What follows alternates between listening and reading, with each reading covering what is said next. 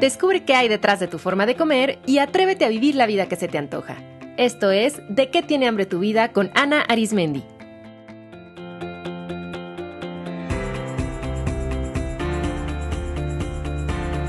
Este es el episodio 289, Mi cuerpo cambió.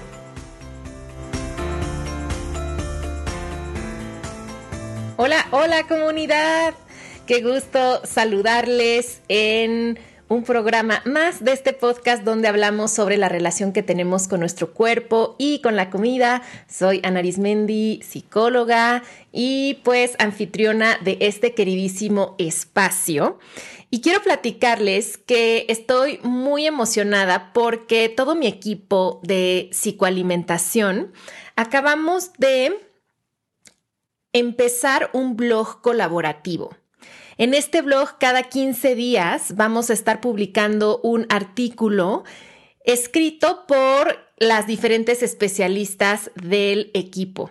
Y pues nuestra idea es ir haciendo un archivo para ustedes donde puedan encontrar artículos informativos y también donde podamos compartirles reflexiones de un tono un poco más personal, también para que nos vayan conociendo y para abrir ahí en el blog un espacio seguro para reflexionar en torno pues a la comida, al cuerpo, a la salud física, a la salud mental. Algo que me gusta mucho de un blog es que pues da la posibilidad de que ahí eh, se, las personas puedan comentar y se vaya ahí haciendo un diálogo. Y bueno, pues también que, igual que un podcast, pues se va creando un archivo de artículos a los que se puede regresar cuando sea necesario. Entonces, pues les invito a visitar nuestro blog en la página psicoalimentación.com diagonal blog. Me encantará que estemos en contacto también por ese canal.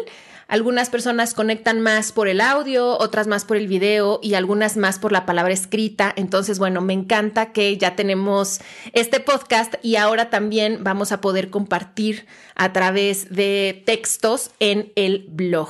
Y pues cuando entren también van a encontrar ahí la opción de suscribirse. Entonces, si se suscriben a nuestro blog, cada 15 días van a recibir en su correo electrónico el aviso del nuevo artículo y no solo eso, las personas inscritas en nuestro newsletter también ahí van a encontrar más recursos gratuitos, novedades, nuestros próximos talleres, grupos, formaciones profesionales y de vez en cuando una que otra sorpresita solo para las personas suscritas en nuestro boletín de noticias. Nuevamente pueden hacerlo en psicoalimentación.com diagonal blog.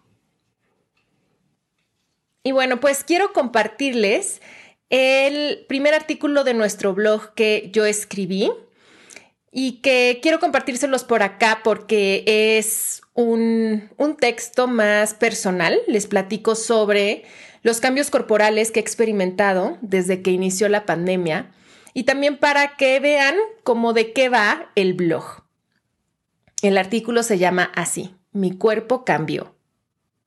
Como a muchas personas les ocurrió durante estos dos años de pandemia, mi cuerpo cambió. Su forma, tamaño, funcionamiento, flexibilidad, hasta los rizos me han cambiado. Todo cambió. 2021 fue el año donde me enfrenté a esos cambios. Lo que en un inicio me desconcertó, después me preocupó y por último me enterneció. Entendí las muchas formas en que mi cuerpo tuvo que hacer frente al estrés, no solo de la pandemia, sino de varios cambios que en ese momento estaban ocurriendo en mi vida. Aprendí las maneras en que el duelo tiene un impacto directo, fisiológico, en el apetito, la insulina y la digestión.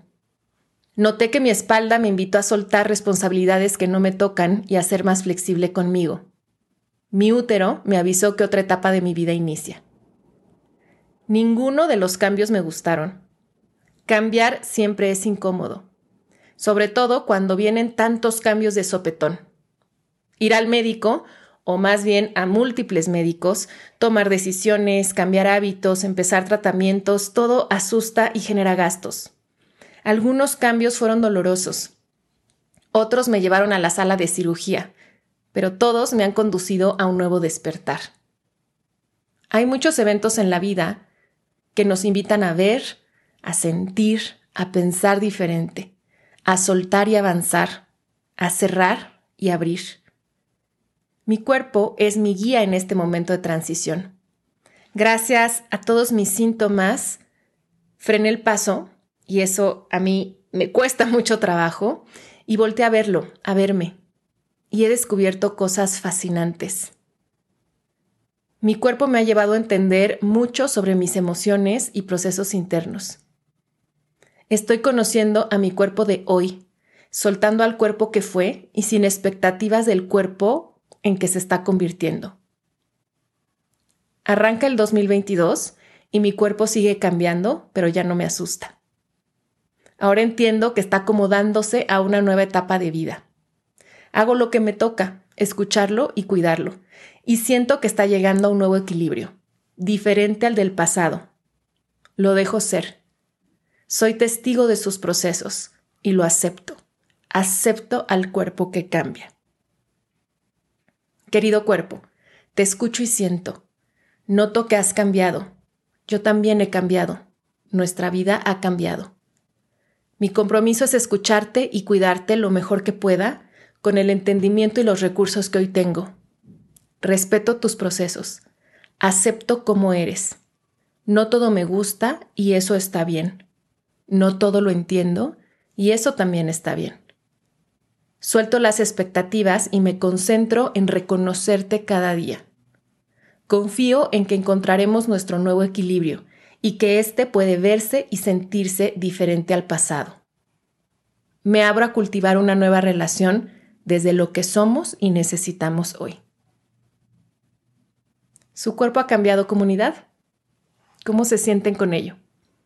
Me encantaría que dejaran un comentario en el blog psicoalimentación.com diagonal blog. Hasta el próximo episodio.